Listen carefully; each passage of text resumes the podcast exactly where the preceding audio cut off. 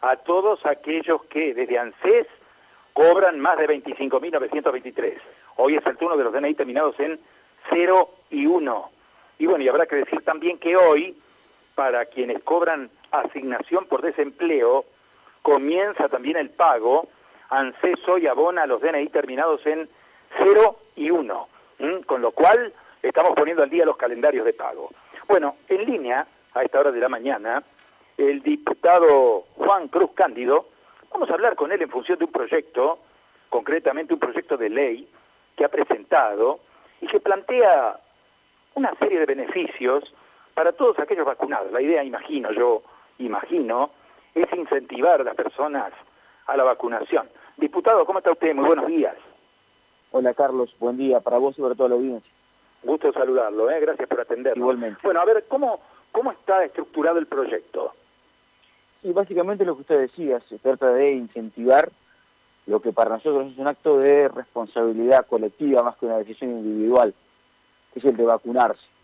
Y eh, estamos sabiendo por la información que tenemos que en las franjas etarias más jóvenes no se ha tenido tanto éxito en la voluntad de vacunarse como en el resto de las franjas etarias, por lo que obviamente necesitamos eh, incentivar que eso ocurra. Lo primero es restrictivo, es eh, no permitir el ingreso de quienes no estén vacunados a locales gastronómicos, a teatros, a cines, a eh, eventos públicos, eventos sociales, etcétera.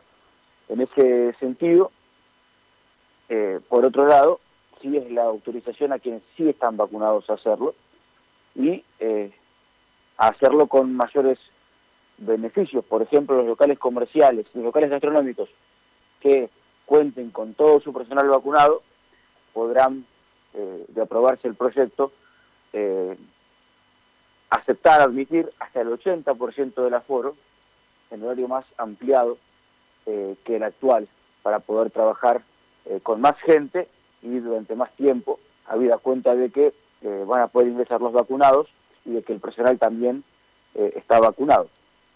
Claro, uno entiende el espíritu del proyecto y la verdad que nos parece ponderable, nos parece interesante que se incentive, pero yo le hago una consulta fundamentalmente desde la ignorancia, ¿eh?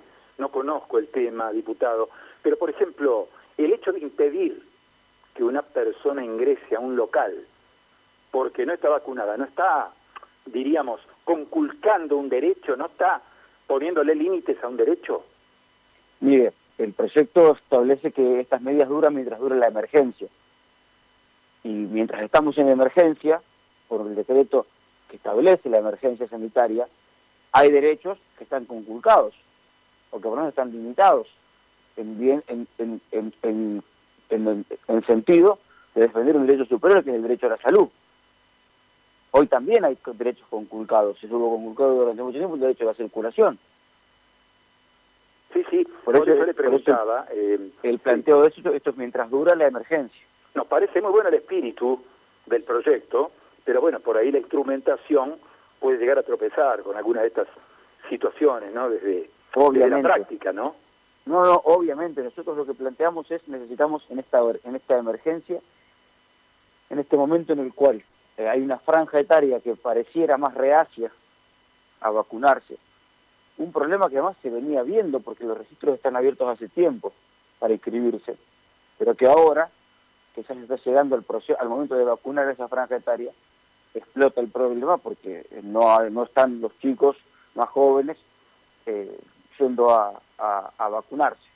También planteamos en el proyecto de ley que el Estado provincial deba encarar campañas de concientización, de sensibilización, de información que promuevan eh, el hecho de eh, vacunarse, de anotarse para vacunarse eh, en, en, los chicos más jóvenes. Obviamente que sí, esto conculca un derecho, pero insisto, durante la emergencia sanitaria se han conculcado distintos derechos en diferentes momentos. Inclusive a muchos, a muchos se les conculcó el derecho a educarse porque no han podido acceder a la educación virtual. Esto solamente es un, por un lado una restricción y por otro lado una ampliación de posibilidades, porque si bien se restringe la entrada de los no vacunados, en el caso de los vacunados se amplía la cantidad de gente que puede ingresar, se amplía la cantidad de tiempo que pueden permanecer, etcétera.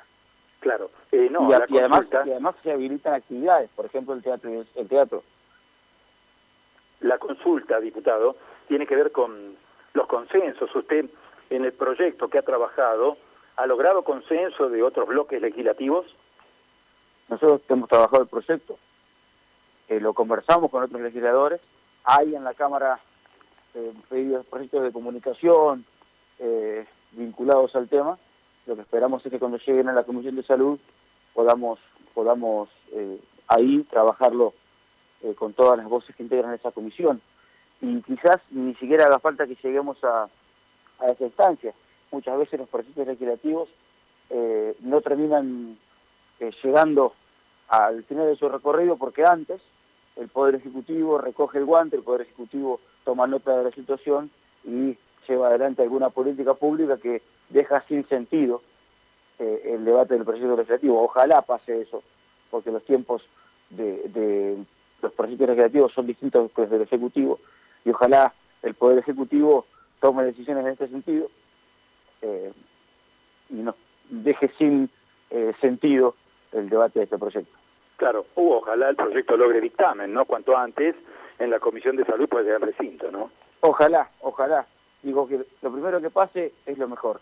Acá no se trata de, de que salga un proyecto de ley para que nos colguemos una cucarda los que lo redactamos, sino que se tome cartas en el asunto, que se, eh, se tome dimensión de la situación de la cantidad de jóvenes que no se han vacunado, que quizás el lenguaje, la manera de llegar a través eh, de los medios de comunicación con las campañas públicas no es el mismo para un joven que para alguien que para alguien de otra edad.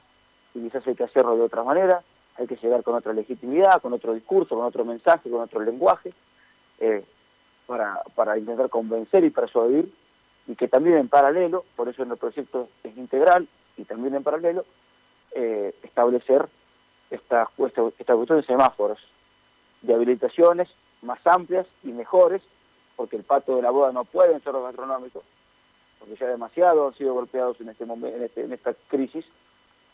Eh, y por otro lado, eh, algunas prohibiciones y muchas, y muchas, insisto, muchas habilitaciones, porque quedan habilitados a actividades que hoy no están habilitadas, pero obviamente para los vacunados.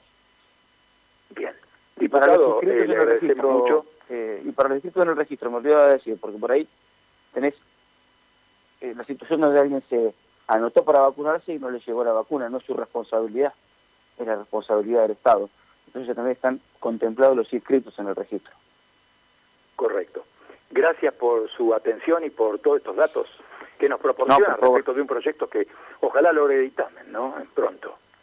Esperamos que sí, esperamos que sea una agenda muy importante de temas en la, en la Cámara sobre eh, la pandemia, sus consecuencias, etcétera, y bueno, esperamos que también lo, lo puedan abordar en, el, en la comisión lo antes, lo antes posible. Gracias, una vez más. Eh, Juan Cruz. Cándido, diputado provincial, conversando con nosotros sobre este proyecto. Ambicioso el proyecto. Lógicamente, se busca incentivar esto de la vacunación, fundamentalmente para las personas más jóvenes, para todos aquellos que todavía no han recibido una dosis ¿m? en los registros de vacunación que lleva la provincia, ¿no?